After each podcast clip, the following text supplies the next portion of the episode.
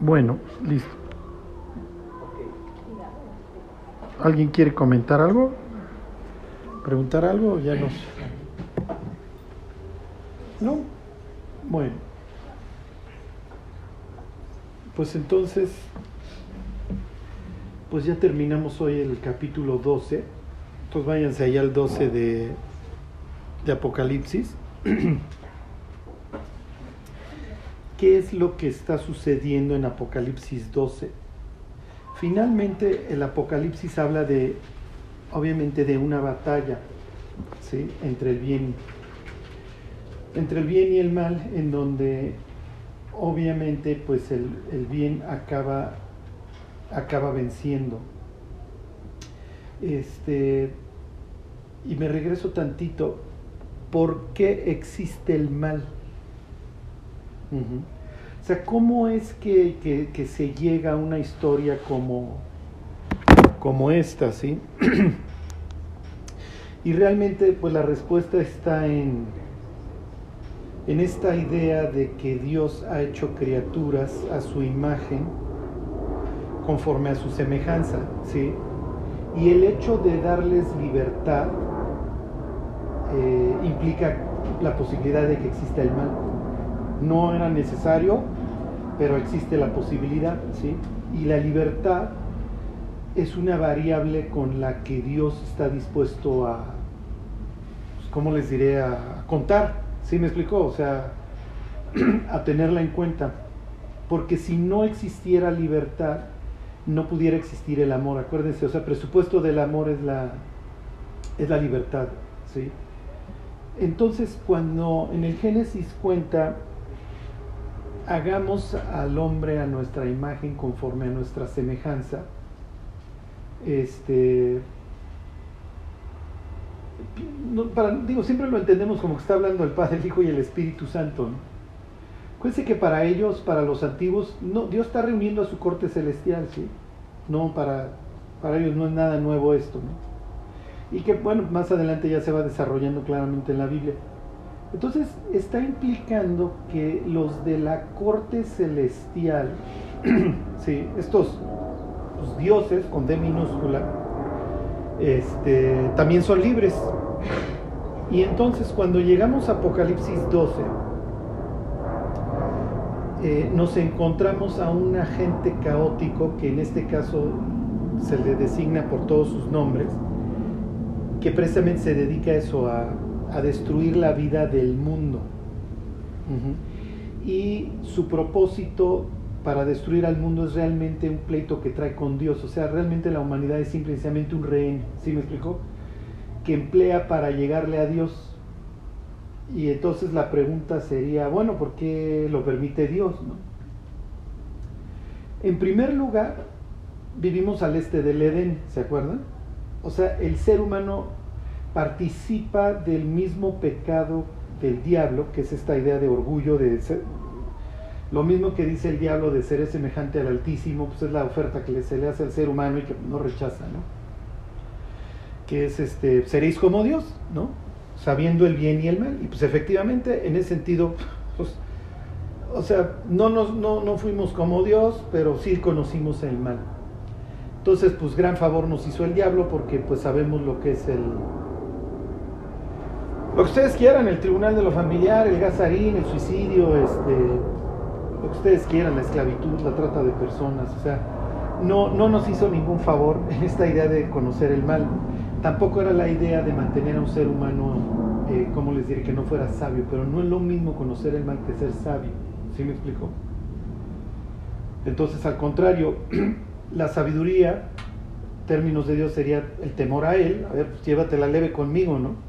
Y la inteligencia, exactamente lo contrario que, hicieron Adán y Eva, o sea, el apartarse del mal. Entonces, a la mitad de esta historia del Apocalipsis, presenta al enemigo y lo presenta como un enemigo que traemos desde el jardín, por eso es que le va a llamar la serpiente antigua, ¿sí? Bueno, entonces presenta a los dos protagonistas, por así decirlo, de la historia, al primer eh, ¿cómo les diré?, instigador y al salvador. Sí, porque finalmente el diablo no puede forzar al ser humano a pecar, pero sí lo puede instigar. Y es lo que hace, ¿no? Nos ofrece y, y atrás del ofrecimiento hay una promesa. Este, en el caso de Adán y Eva seréis como Dios y no morirás. ¿no? Esas dos cosas, y pues ni una ni la otra. Pero bueno, era bastante atractivo, ¿no? El pecado produce un, un placer temporal, si no, no pecaríamos, ¿están de acuerdo? Digo, finalmente cuando pecamos lo hacemos por placer.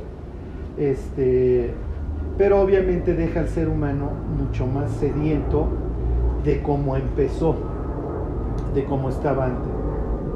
Bueno, ¿se acuerdan que la literatura apocalíptica desde un punto de vista formal, o sea, de forma, es este, pues consiste en una información relacionada con pleito entre el bien y el mal, que muchas veces es entregada o mediada por un, por un ser celestial, como aquí, pues, el que le va contando a Juan es un ángel, etc. Pero desde un punto de vista de fondo, la literatura apocalíptica, o sea, Charlie, ¿cómo distingo una literatura apocalíptica de otra que no lo es? Cuando ya no hay esperanza, ¿se acuerdan? O sea, la literatura apocalíptica surge cuando el autor en cuestión, que lo está escribiendo, Daniel y obviamente Juan serían pues los principales.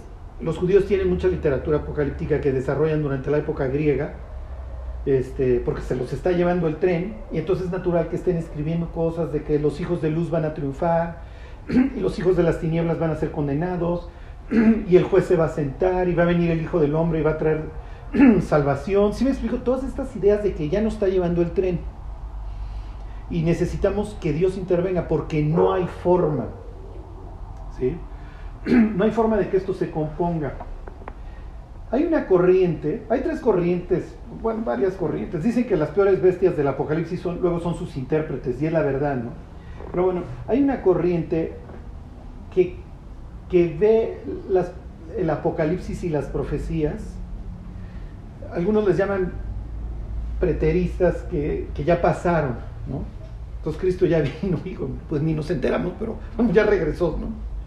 Y cuando veáis a Jerusalén rodeada de ejércitos, sabed que su destrucción ha llegado. Y entonces dicen, pues ya ven cuando Tito la destruyó y además Jesús dijo que no iba a pasar esta generación hasta que todo esto aconteciera. Y se mezcla ahí hasta cierto punto con otra corriente digo, no sé hasta qué punto, pero bueno, les, les platico, pues eso es lo que ven los preteristas, pero hay otra que se llaman los amileniales. No ven el milenio que nosotros leemos ahí en Apocalipsis 20 en sentido de que pues, va a haber mil años en donde Cristo regresa y reina y entonces pues, seamos felices. La idea más menos, y digo, no soy experto en el tema, pero he escuchado a, a, algunos, la otra ya a un famoso ahí amilenialista, la idea es que la, iglesia va a ser tan eficaz y va a intervenir en las artes, en la política, en el favor, bueno, ya está la grilla, ¿no? En la economía, en el comercio, que vamos a traer el reino de Dios a la tierra. O sea, tú lees el Apocalipsis y la bestia que dice, ajá, claro, claro que ustedes van a conquistar a Hollywood y claro que ustedes, ¿sí me explico? Es ridículo. O sea, lo, que se plantea es exactamente lo contrario a lo que la literatura apocalíptica trata. La literatura apocalíptica es, ya no hay nada que hacer, diría Isaías 64, y ojalá rasgaras el, el cielo y descendieras, por favor. O sea, ¿quién en su sano juicio pudiera pensar hoy que el mundo en un sentido está avanzando? ¿Sí me explicó? Y que el cristianismo, bueno, o sea, como fuego esparciéndose. Digo, en Europa, si no fuera por los latinos, cada vez que conozco a un europeo cristiano, pues casi casi le digo, él es el uni, ¿sí me explicó? El unipolaco, el unichicolovaco cristiano que conozco. O sea, hoy vivimos ya prácticamente a nivel mundial en un mundo posmoderno y poscristiano. Tan, tan, se acabó. Entonces, miren, cuando, cuando uno llega al apocalipsis, de ninguna manera te permite llegar a la conclusión de que, no, no, ya la hicimos, este, Cristo, es más, ni bajes, y es más, para cuando llegues ya te ordenamos el, el mugrero. No es cierto. Si Dios no interviene en esta historia, si Dios no rasga el cielo, como dice Apocalipsis 19, la humanidad se va a ir pudriendo cada vez más y más y más, porque finalmente esta es la naturaleza humana sin Dios. Y ahora, como lo vamos a ver en capítulo 13, le pones encima a la bestia, pues bueno, olvídense. ¿Sí me explico?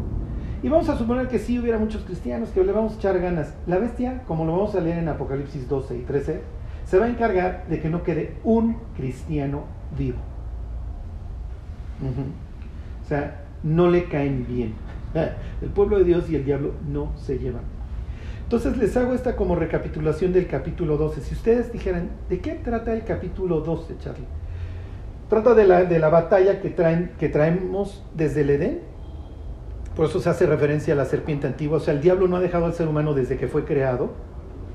Y cómo esto, como les diré, va en aumento hasta que finalmente tienes el clímax en el capítulo 19. El capítulo 19 de Apocalipsis como dice Isaías 64, se rasga el cielo, Cristo baja y ahora sí.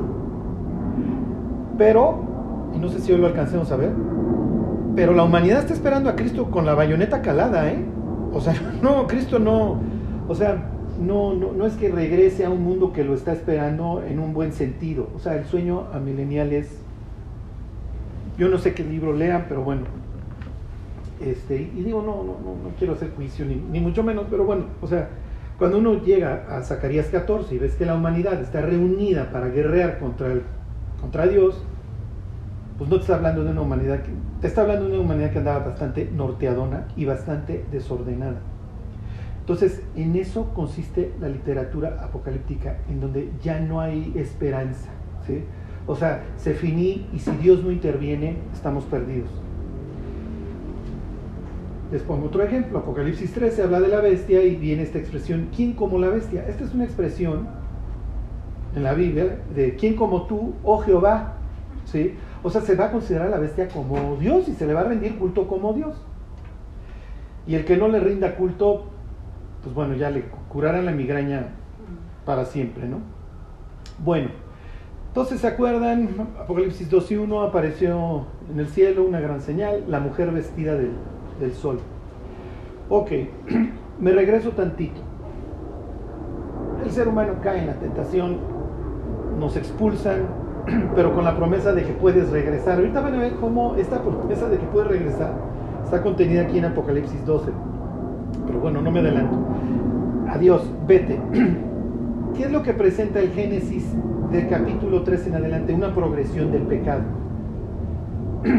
el, modelo del malvado, ¿sí? que, ni siquiera mata a alguien por dinero, o sea, lo mata por envidias y por simplemente tiene un menosprecio por la vida de su propio hermano al cual mata a traición. ¿sí? Salgamos al campo. Entonces, eh, oye, este, Dios, este, el que me vea me va a matar. No, no te preocupes, te voy a dejar como un testimonio de alguien que decide darme la espalda. Y entonces ¿Se acuerdan? Se va a tierra de Nod al oriente, Caín, y Caín se vuelve el errante, ¿cómo les diré? Como por excelencia, la persona sin Dios, que va por la vida pero simplemente se va tropezando con ella y la quiere arreglar en sus fuerzas. Entonces Caín hace ciudades, ¿se acuerdan? Y luego, ¿de qué nos habla la Biblia? Bueno, pues vamos a entretenernos y vamos a hacer flautas y metalurgia y ganadería, y etcétera, ¿no? Capítulo 6 la total putrefacción, el descenso de los ángeles, se meten con las mujeres, y esto obviamente, como diría este, el Nuevo Testamento, traspasan los linderos, esto se vuelve un desastre, viene el diluvio. Bueno, pues después del diluvio como que la cosa debería de mejorar un poco, no. La humanidad se reúne en una llanura, porque una llanura para que esté planito, para irle poniendo este, muchos pisos encima de la pirámide y lleguemos hasta el cielo. Y entonces viene la dispersión de las naciones. ¿Ok? ¿Se acuerdan? Y entonces, ¿qué es lo que hace Dios ante esta situación? Los disperso, pero ah, tomo una nación para mí a través de una pareja infértil. Esa es la idea que esta nación se genere de forma milagrosa. Y entonces viene el pueblo de Israel. Entonces, a través de ustedes traigo al Mesías. Por eso es que en Apocalipsis 12 te encuentres a la mujer vestida del sol. ¿Se acuerdan del sueño de José, etcétera, etcétera? Entonces, ah, viene el señal, viene el una gran señal. Ahí está Israel, la mujer vestida del sol, con la luna debajo de sus pies, etcétera, clamando con dolores. ¿Okay? Entonces, pobre Israel, pues ya, con, ya digo, no les hago resumen de las crónicas y de la conquista y de cómo les va y el exilio y el regreso, Pero aventando el bofe, ahora sí que en los dolores del alumbramiento cumple su cometido. El Mesías nace. La segunda señal, ahí está el Satán, ahí está el, dragón esperando a que nazca el Mesías para matarlo. ¿Por qué? Porque ya la traigo desde Génesis 3.15 que me dijeron que de la mujer, de la semilla de la mujer, ahorita les digo la palabra en griego, que la menciona el Apocalipsis 12, la de la semilla de la mujer viene el que me va a pisar, y entonces pues, lo estoy esperando. Traigo pleito con la humanidad y concretamente con la descendencia de Abraham, porque de la descendencia de Abraham viene el que me va a pisar. ¿Por qué? Porque lo escuché, yo escuché a Dios diciéndole en tu simiente, en tu semilla serán benditas todas las naciones de la tierra, y entonces es sobre este. Ok, nace ya Herodes, etcétera, toda la idea de matarlo, no lo logra con Herodes, pero lo logra con el Sanedrín y lo logra con Roma. Pero ¿qué sucede? El Mesías resucita. Y entonces, en palabras de Apocalipsis 12, es arrebatado. ¿Ok? Después, versículo 7, entre paréntesis, dice Juan, la mujer huyó al desierto. Ahorita regresamos a eso, porque ahí hace como una especie de sangre, ¿no? que eso es típico de los autores bíblicos. La mujer huye al desierto y como que ahorita nos platica qué onda con la mujer, ¿no? Luego dice, después hubo una señal, este, digo, una gran batalla en el cielo. Miguel introduce a este príncipe que ya había mencionado otro autor bíblico, que es Daniel, que se pone a luchar contra el diablo y sus ángeles. El diablo arrastra la tercera parte de las estrellas, que pues lo más probable es que implique, se acuerdan este, la idea de que la rebelión, la rebelión lo acompañan varios, y entonces luchan Miguel y sus ángeles y los largan. Y entonces hay grandes alabanzas en el cielo porque finalmente ya fue lanzado fuera el acusador de los hermanos, el que los acusaba día y noche. Ok, me voy a detener tantito aquí y ahorita regresamos, les hago así como la recapitulación de la mujer. Váyanse a Zacarías 3. ¿Por qué? Porque aquí tienen una escena de lo que sucede cuando los cristianos pecan. ¿Por qué dice Apocalipsis 12? Que el gran enemigo se dedica a hacer, entre otras cosas, diría Apocalipsis 12, a engañar al mundo entero y acusar a los hermanos. ¿Qué es lo que hace el diablo?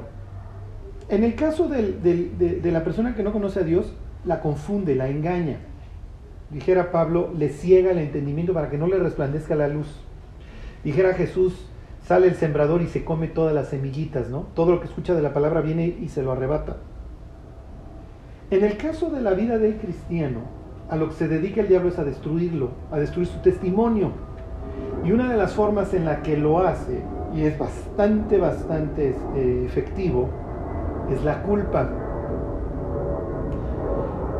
¿Por qué muchas personas no se acercan a Dios? Porque ven a Dios como un acreedor al que le deben y que no lo quieren, no se le quieren aparecer. No, no, no, no me lo quiero contar porque me va a cobrar.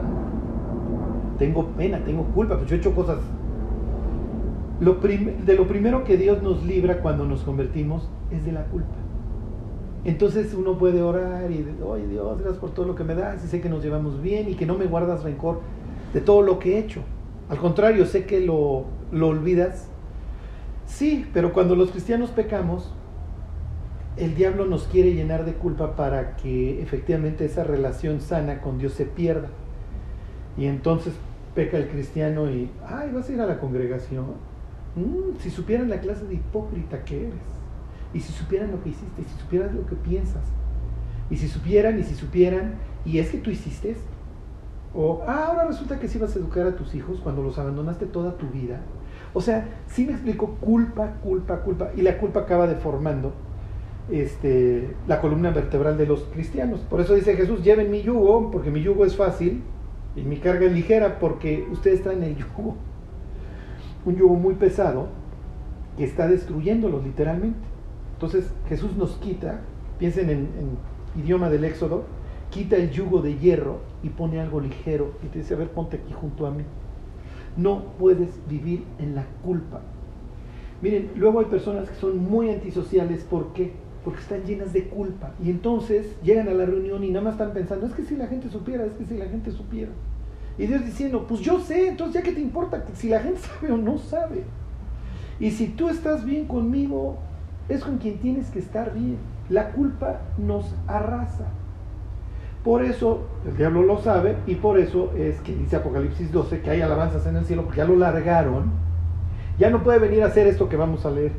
Ya lo largaron y ya no te vamos a estar escuchando todo el día Satanás acusando y acusando a los cristianos. Bueno, entonces les pongo este ejemplo. Ahí está en Zacarías 3. Dice, me mostró el sumo sacerdote Josué.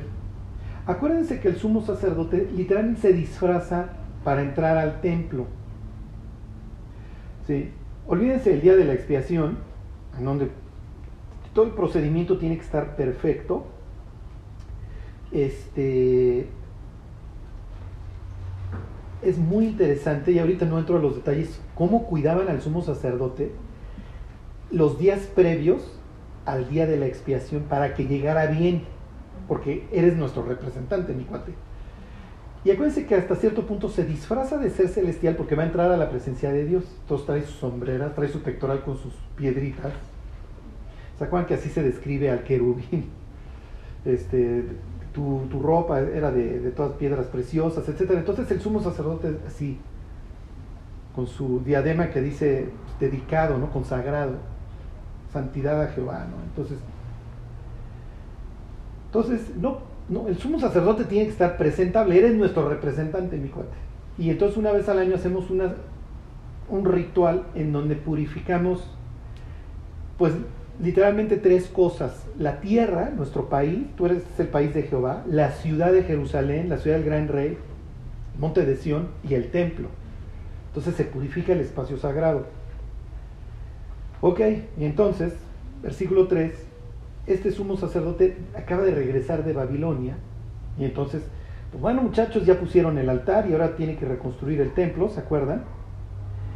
Y entonces dice, el cual estaba delante del ángel de Jehová. Está delante de Dios. Y Satanás estaba a su mano derecha para acusarle.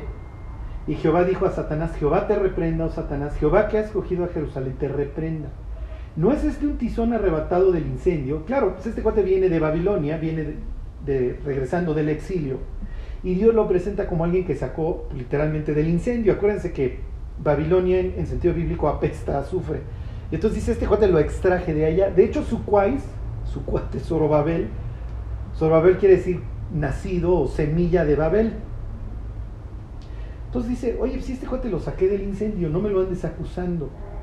¿Por qué lo acusa? Lo aclara el versículo 3. Y Josué estaba vestido de vestiduras viles y luego aclara, y estaba delante de Dios. Entonces tú, sumo sacerdote, no te puedes presentar eh, en garras ¿Por qué? Porque te vas a morir. ¿Se acuerdan? La tradición es que entraban amarrados por si no había hecho bien el rito y se moría allá adentro. ¿Se acuerdan que dos hijos de Aarón, Nadab y Abiú, se les ocurre, pues vamos a entrar al lugar santísimo y pues ahí hacemos nosotros nuestro mejurje, porque había una receta para el aceite en el templo y para el incienso. Ellos hicieron lo que se les pegó la gana. Y Dios los mata.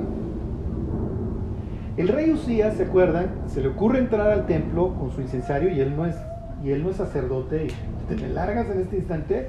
Y si no te quieres largar, que te quede claro que tú no perteneces y entonces le provoca lepra. ¿Se acuerdan? El leproso no puede entrar al templo.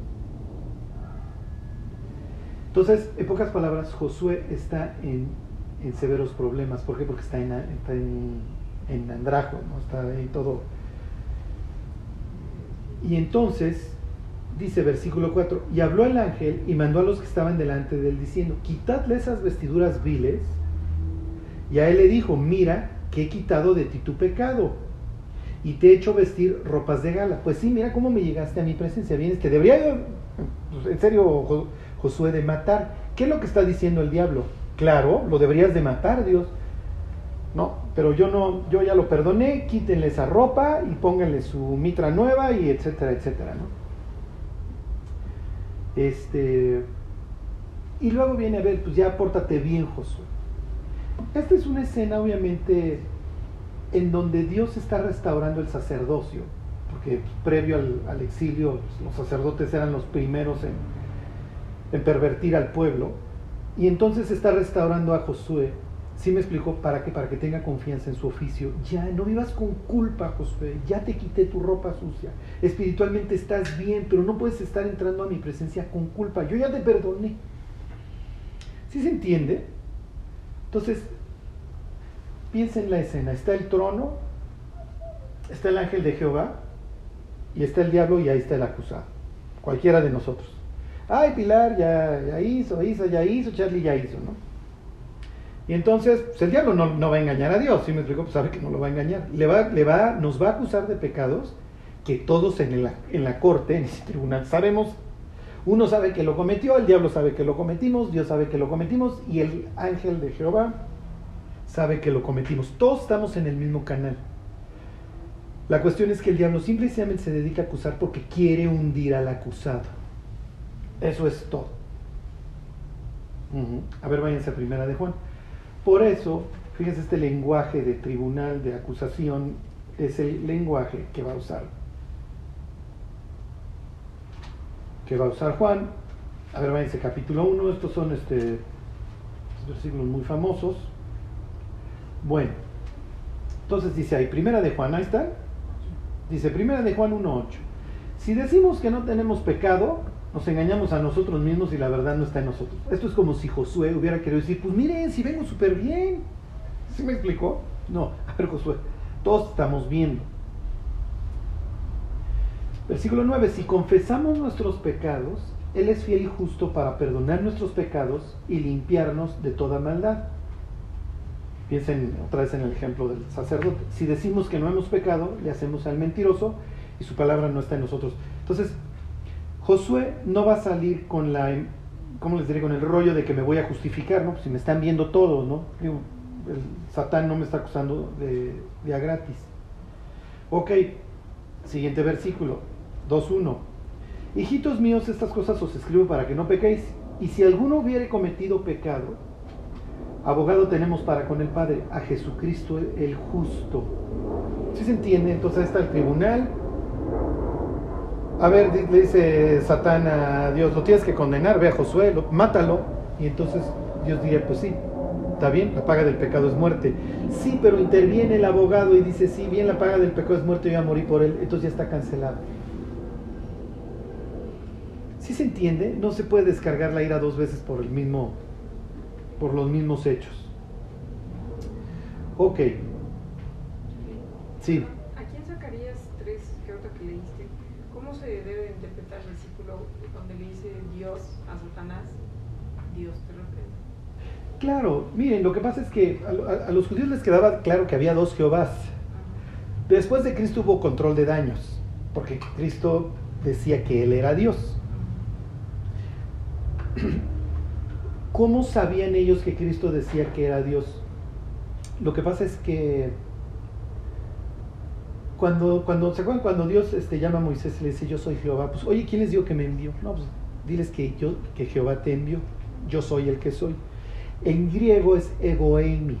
Entonces, cuando traducen los, los, judíos la Biblia al griego, el yo soy es egoemi. Entonces, Jesús se la vive con el egoemi. Antes de que Abraham fuese egoemi.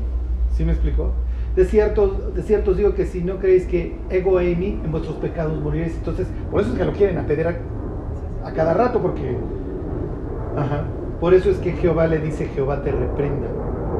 Hoy nos queda claro que es Jesús previo a la encarnación y entonces el ángel de Jehová diciéndole, Dios te va a reprender. Y este es uno de esos tantos pasajes que dices, oye, es muy... Es mucha trampa decir que no había dos, pues aquí es de los más claros. Jehová le dijo, Jehová te reprenda. Pues Hugo Sánchez hablaba así, ¿se acuerdan? Bueno, para Hugo, pero Dios no es como Hugo en ese sentido. Pero bueno, no voy a criticar ahorita al niño de hoy. Bueno, ok, a ver, para terminar este tema, váyanse a Salmo 32. Y ya.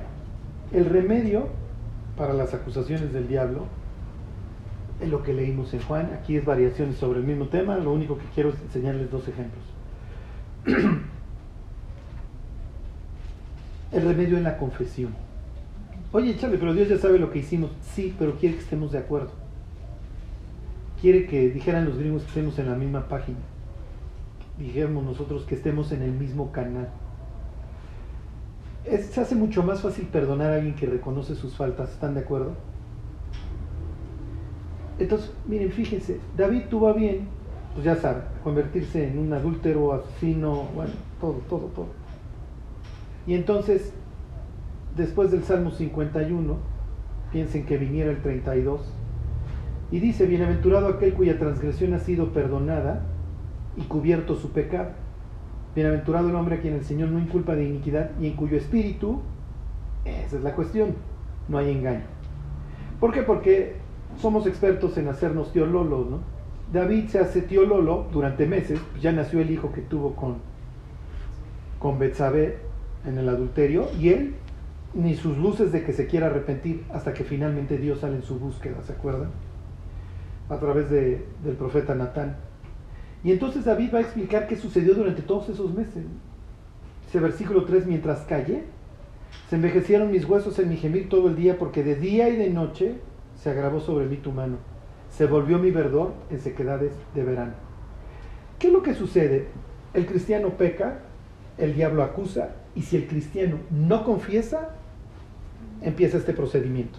El cristiano se empieza a secar, deja de dar fruto, vive con mala conciencia, le empieza a echar ganas. Bueno, entonces voy a sustituir y entonces voy a leer más la Biblia, empieza a volverse religioso.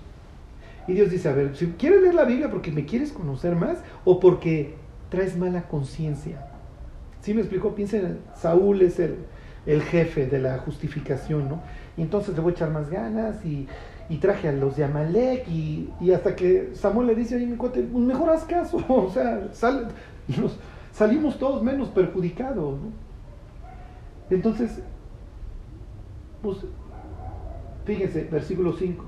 Mi pecado te declaré y no encubrí mi iniquidad. Dije, confesaré mis transgresiones al Señor y tú perdonaste la maldad de mi pecado. Hasta que finalmente la confesión es una especie de vómito. David confiesa sus faltas, en ese sentido se desintoxica y como le pide en el Salmo 51, el gozo le vuelve.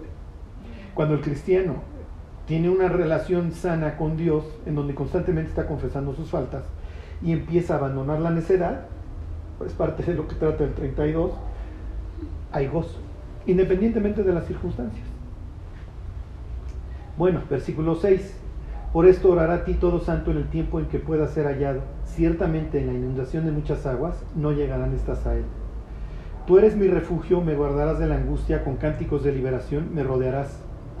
Entonces, David dice, todavía llegué a tiempo, o sea, estuve a tiempo, si me explico, de que mi corazón no se endureciera tanto al grado de que, ¿saben? Pues ya me vale, porque desgraciadamente esto sabemos que le pasa al creyente cuando deja pasar mucho tiempo sin arreglar, ¿sí? Puede llegar el punto en donde sea tal su amargura que sea muy, muy difícil el regreso. Ok, ya entonces estoy feliz, tú eres mi refugio, ya me vas a guardar de la angustia, bla, bla, bla, y entonces Dios le contesta. Te haré entender y te enseñaré el camino en que debes andar. Sobre ti fijaré mis ojos. O sea, te estoy viendo. Entonces, no, tampoco se trata de que me estés, este, de que te estés escondiendo, porque te estoy viendo. Pero bueno, así como Adán y Eva se fueron a esconder, pues todos nos escondemos cuando pecamos, ¿no? Cuando realmente, pues la idea es sal y pues ya, este, enfrenta, ¿no? Y luego, el mandamiento que le da Dios a David y a todos, ¿no? Mira, nada más no seas como el caballo o como la mula, sin entendimiento, que han de ser sujetados con cabestro y con freno, porque si no, no se acercan a ti. Y luego viene la comparación. Muchos dolores hay para el impío, pero el que espera a Dios le rodea la misericordia. Y luego, pues nuevamente, esta idea del gozo. Bueno, es natural que en Apocalipsis 12 haya gozo de que finalmente ya lo largaron. Me regreso al ejemplo de Zacarías 3. Satanás entra al consejo, entra ahí al consejo divino, a la corte celestial, va a acusar, hasta que un día Miguel, ¿se acuerdan? Le dice, ya no entras, pues sí entro, pues ya no entras, pues sí entro, viene la batalla y lo expulsa. ¿Ok? Entonces regrese a Apocalipsis 12, ¿qué sucede cuando lo expulsan? versículo, ahí están, ya se regresaron, 12-13. Y cuando vio el dragón que había sido arrojado a la tierra, persiguió a la mujer que había dado a luz al hijo varón, le hace a Israel, la trae con ellos. Ahorita van a ver cómo esto se casa con, con la idea de, de Edén y de Abraham. Tiene un odio especial obviamente a los israelitas porque cuando viene la dispersión de las naciones en Babel y Dios llama a Abraham, ah bueno, pues yo sé que es por acá, y entonces contra ellos. Y este odio pues, obviamente no, lo ha perdido y lo va a manifestar más adelante. ¿no? Ok, y se le dieron a la mujer las dos alas de la gran águila para que volase de delante de la serpiente al desierto, a su lugar donde es sustentada por un tiempo y tiempos y la mitad de un tiempo. Ok, miren, esto se traslapa con el estudio de Marcos, ¿por qué? Pero entro a más detalle con el estudio de Marcos el martes. ¿Dónde bautiza Juan, se acuerdan? Sí, pero antes, pero antes dice que salía Juan al desierto, ¿se acuerdan? ¿De qué trata la Biblia? ¿Se acuerdan? Tres palabras. Exilio y restauración. El Éxodo va recorriendo toda la historia desde el capítulo 3 que nos largan. Y la idea pues es regresar. Bueno, ¿se acuerdan esto ya? Si mal no recuerdo ya lo vimos. Es este Éxodo 19. A ver si quieren lo leemos. Este, un toyo. Ontoy, Ontoy, Ontoy, este... Éxodo 19:4. Se los leo si no llegan, dice, vosotros visteis lo que hice a los egipcios y cómo os tomé sobre alas de águilas y os he traído a mí. Entonces, cuando en Apocalipsis 12 dice que a la mujer se le dan las alas del águila, que está implicando un nuevo éxodo. Entonces ahí van todos los paisanos. ¿A dónde? Ahorita les hago una recapitulación. ¿Se acuerdan que dice Jesús cuando ven la abominación desoladora de que habló el profeta Daniel y habla hacia el futuro? El que lee entienda, o sea, Jesús ya está partiendo del fase, o Mateo en este caso, de que la gente va a estar leyendo esta historia. El que lee entienda. Pélense con lo que traes puesto. ¿Por qué? Porque viene este éxodo de judíos que el diablo me lo acaban de largar y viene furioso a matar a los israelitas. ¿Ok? Este, y entonces con lo que traes puesto. Y entonces, ¿qué es lo que sucede? Vuelve a haber un, cuidado sobrenatural. Entonces Dios, como si literalmente fueran polluelos, la misma idea hay en, en eh, ¿cómo se llama? En, este, Deuteronomio 34. ¿Se acuerdan el, el, águila que, que está sobre el nido? Y te llevo al desierto, en donde te voy a cuidar, en este caso no 40 años, 3 años y medio. Entonces acuérdense, iglesia de Filadelfia, te prometo que te voy a guardar. A estos les promete que los va a guardar. Ahorita vamos a ver cómo le va a ir al resto. ¿eh? Al resto, en capítulo 14 se le confirma que le va a ir muy, muy mal. Bueno, les vuelvo a leer el versículo 14.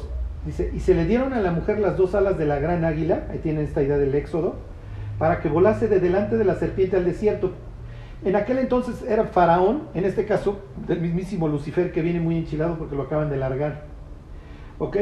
Donde es sustentada por un tiempo y tiempos y la mitad de un tiempo. El desierto en la Biblia lo pueden ver de dos formas. Y eso con Marcos les digo. O un sitio de caótico, pues, escorpiones, las serpientes, lo que ustedes quieran, ausencia de, de comida, de agua, etc. O un sitio en donde Dios guarda o a donde Dios llama para tratar con las personas. Te voy a traer al desierto, le dice en el libro de Oseas a Israel.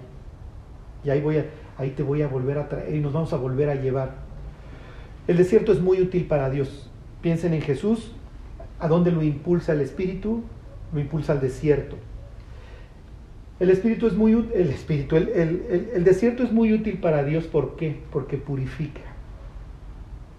Piensen en una nación en este caso representada a través de una mujer, que se la ha traído de las greñas con Dios durante los últimos dos mil años.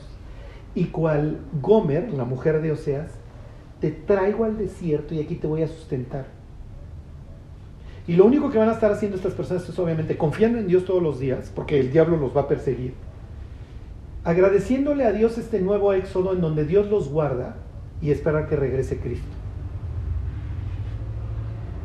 Vayan ustedes a saber qué, qué, van a hablar, qué cosas van a cantar. Digo, va a ser un agradecimiento diario. Pero también ese pesar de tantas generaciones perdidas, de que estuvimos literalmente entrenando a nuestro pueblo para alucinar a Jesús, para descartarlo de entrada. Es una tragedia, honestamente. Bueno, versículo 15. Y la serpiente arrojó de su boca tras la mujer agua como un río para que fuese arrastrada por el río. Ahorita ya no entro en todos estos temas del río también como caos, eh, estos versículos que hablan de que los ríos se asustaron cuando vieron a Dios. Obviamente, la idea de que le arroja un río, pues piensa en un ejército detrás de estos. ¿Ok? Apocalipsis 17 habla de muchedumbre de personas también como muchas aguas. ¿Qué es lo que sucede? La tierra abre su boca y traga el río que el dragón ha echado. Nuevamente el Éxodo, vayan a Éxodo 15. Éxodo 15, 12.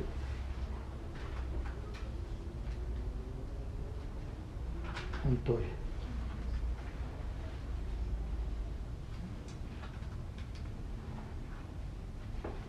Como que uno piensa, ah, mira, está padrísimo el éxodo, ya hicieron la conquista. No, no, el tema del éxodo va a ir permeando hasta el apocalipsis. Bueno, ahí están celebrando la, salida de Egipto y el hecho de que Dios los haya guardado, que literalmente los hizo pasar por el abismo, por el mar, por el caos, pero a sus enemigos, ¿qué sucede? 15-12, extendiste tu diestra y luego la tierra los tragó.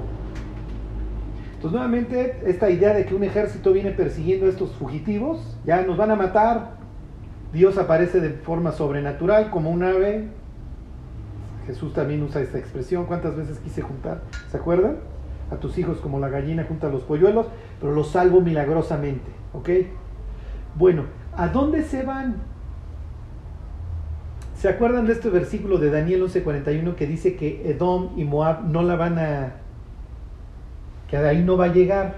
A ver, váyanse este, a Daniel. Daniel, este...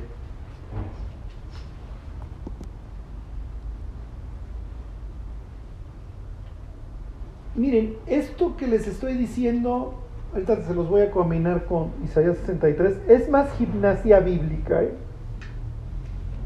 Es como intentar poner el rompecabezas. Miren, según yo, sí creo que me queda bien mi rompecabezas, vas a ver, ¿no? Porque acuérdense, pues finalmente estamos hablando de cosas que no han sucedido. Bueno, 11.41 dice, entrará la tierra gloriosa y muchas provincias caerán. Acuérdense que estos versículos, estas palabras se las atribuyen a la bestia. Mas estas escaparán de su mano. Edom y Moab y la mayoría de los hijos de Amón. Le hace el este y sureste de Israel. ¿Qué? Edom está al sureste, este, este, y Moab está cruzando el Mar Muerto, se ve desde el Mar Muerto. Digo, hoy no es Moab, es Jordania, pero bueno. Y el sur, que es Edom,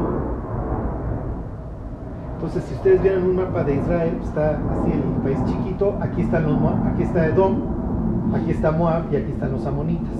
¿Ok? ¿Cuál es la teoría? Que en este éxodo van para acá. ¿Sí me explico?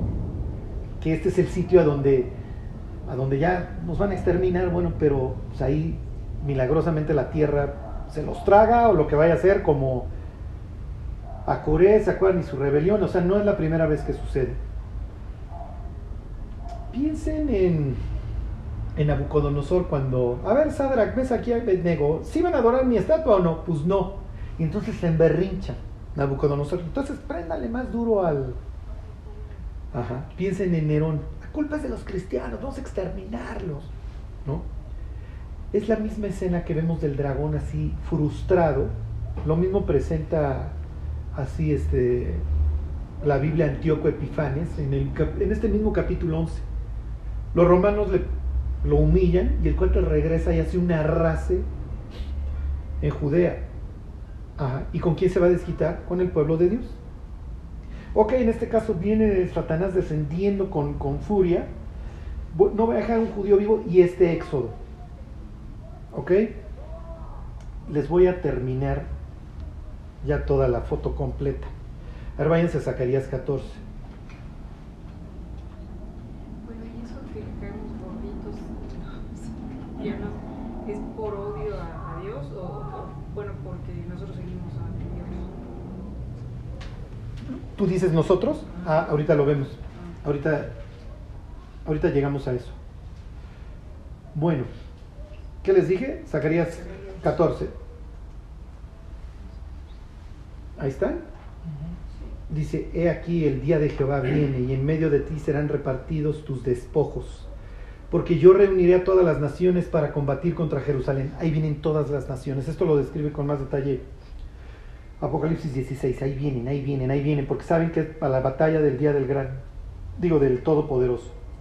Dice, y la ciudad será tomada y serán saqueadas las casas y violadas las mujeres y la mitad de la ciudad irá en cautiverio, mas el resto del pueblo no será cortado de la ciudad. Pues sí, o sea, tienes al diablo gobernándote y odiándote.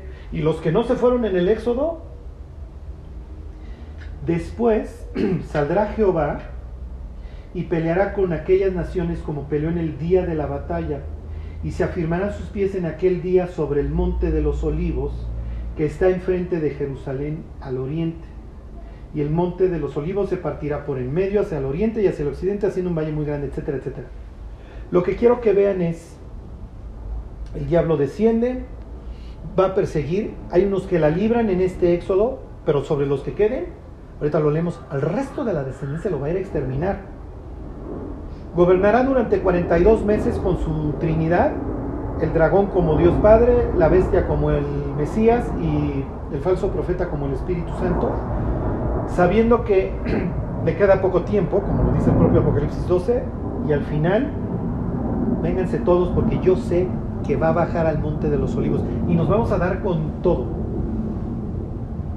Desciende Cristo, aplasta esta rebelión y si lo combinas con Isaías 63, ¿cuál es su siguiente acto? Desciende, aplasta y va por su pueblo a Edom, porque pues ahí los tengo esperando. Fíjense, váyanse a Isaías 63.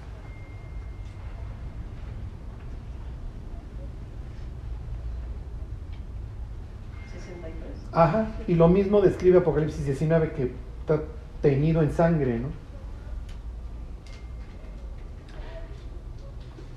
Ya, ahorita va a casar, ya yo espero que tengan todo el rompecabezas completo de cómo es el regreso, ¿no? Dice, ¿quién es este que viene de Edom? ¿Por qué vendría el Mesías de Edom manchado de sangre? Porque descendió a Jerusalén, aplasta, esto se hace un batidillo, ah, pues voy por mis cuates. De Bosra, esto es una ciudad este, edomita, con vestidos rojos. Este hermoso es su vestido que marcha en la grandeza de su poder. Yo que hablo en justicia, grande para salvar. ¿Por qué es rojo tu vestido y tus ropas como de que ha pisado lagar?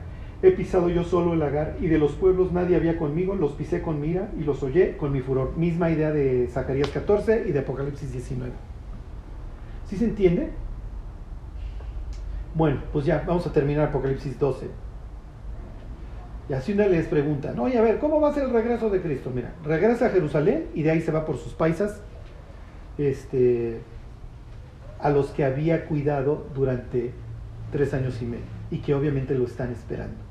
Piensen en una especie ahí de, pues no quiero decir primicias porque si hay primicias, pues realmente en esta historia apocalíptica serían los 144 mil, pero sí es el pueblo, este, este remanente, si se entiende, que salió con lo que tenía puesto, literalmente a esperar a Dios en el desierto. Piensen lo que vimos ahora en Marcos bosque clama en el desierto. Entonces, esto sí, literalmente se van a encontrar a Dios en el desierto. Bueno, versículo 12-17. Entonces el dragón se llenó de ira contra la mujer. Claro, lleva varios rounds perdidos en el capítulo 12, le está yendo como en feria. Primero está esperando al hijo, el hijo nace y no lo puede atrapar. Después lo largan del cielo.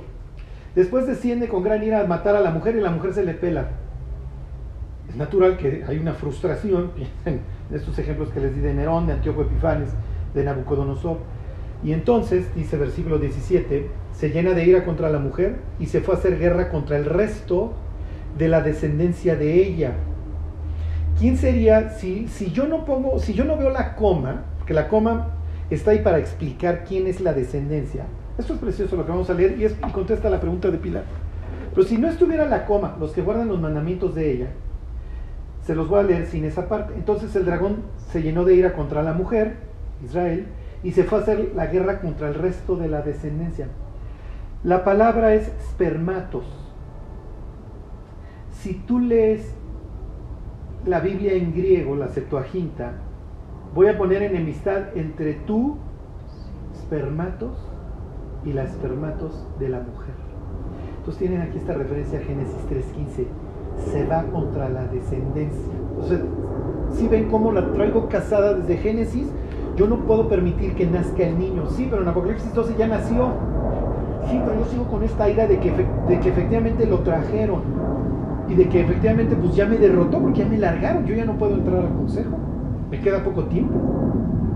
Y, y Satanás lo sabe. Actualmente hay ángeles encadenados. Él sabe que ese es su destino. Apocalipsis 20 lo encadenan y luego lo sacan de la prisión para mandarlo a un lago de fuego. Ok, en sentido literal, vamos a pensar carnal, ¿quién sería el espermatos de Abraham? Así, a ver, de tus lomos, nuestros, de tus genes, ¿quiénes salen los Israel? Sí. Pero Juan hace una aclaración, la descendencia de la mujer son, en realidad, los que guardan los mandamientos de Dios y tienen el testimonio de Jesucristo. Y Pablo, un judío, opinaría lo mismo. Y si vosotros sois de Cristo, ciertamente, linaje de Abraham sois y herederos según la promesa. ¿Qué está implicando? Una masacre de creyentes. Oye Charlie, ¿estos no los va a guardar Dios? No. Y de hecho en Apocalipsis 14 vuelve a hacer referencia a estas personas, los que guardan los mandamientos de Dios. Ahí dice y, retienen la fe de Jesucristo. Y simplemente lo que les dice, miren, sean pacientes, aquí está su paciencia. El que a hierro mata, a hierro muere. Y bienaventurado de aquí en adelante los que mueren en el Señor. Sí, ya descansarán de sus obras, se van al cielo. Apocalipsis 7, estarán delante del trono sirviendo a Dios, bla, bla, bla. Es horrible. Es horrible. Y obviamente la pregunta de los 64 mil, oye, ¿nos está incluyendo? Miren, lo más probable es que a nosotros no nos incluya, sino que pudiéramos considerarnos Filadelfia. Hey, esto es lo que yo espero.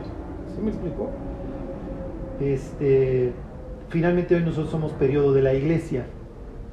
Y como dijera Abraham, a Dios antes de del juicio, vas a matar al, al inocente, lejos usted del juez de toda la tierra hacer eso, ¿no? ¿Por qué? Porque efectivamente Dios sí permite la persecución, pero acuérdense que esta liberación, darle chance al diablo 42 meses, es un juicio de parte de Dios. O sea, te doy chance, a andar. ¿Por qué? Porque estoy juzgando a una humanidad rebelde que me odia y le estoy dando una última oportunidad. Pero tengo que traer algo tan grave, porque de, de la gravedad de lo que les traigo es la, el tamaño de su necedad. Charlie, entonces ¿dónde aplica que nos va a guardar de la prueba que ya venimos? Eso es lo que les digo. Tenemos tres, tres grupos guardados en el Apocalipsis, ¿se acuerdan? La iglesia de Filadelfia, los del Éxodo, este capítulo 12, y los 144 mil. Y los otros, miren, aquí está la, su paciencia, mis cuates, y el que a hierro mata, a hierro muere. ¿Qué está implicando? El que te mató, el, el, mártir muere con esta esperanza de que va a haber justicia.